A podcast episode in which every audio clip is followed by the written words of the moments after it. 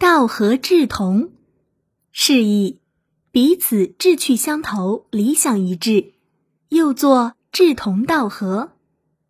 出处：晋陈寿《三国志·魏书·陈思王直传》。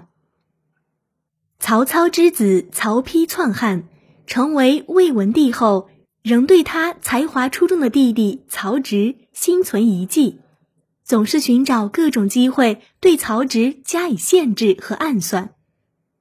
曹丕先是指使监国使者诬告曹植酗酒怠慢皇室，企图罗织他亵渎朝廷尊严的罪名。好在曹植得到太后的庇护，才仅以。降爵为安乡侯而了结了此案。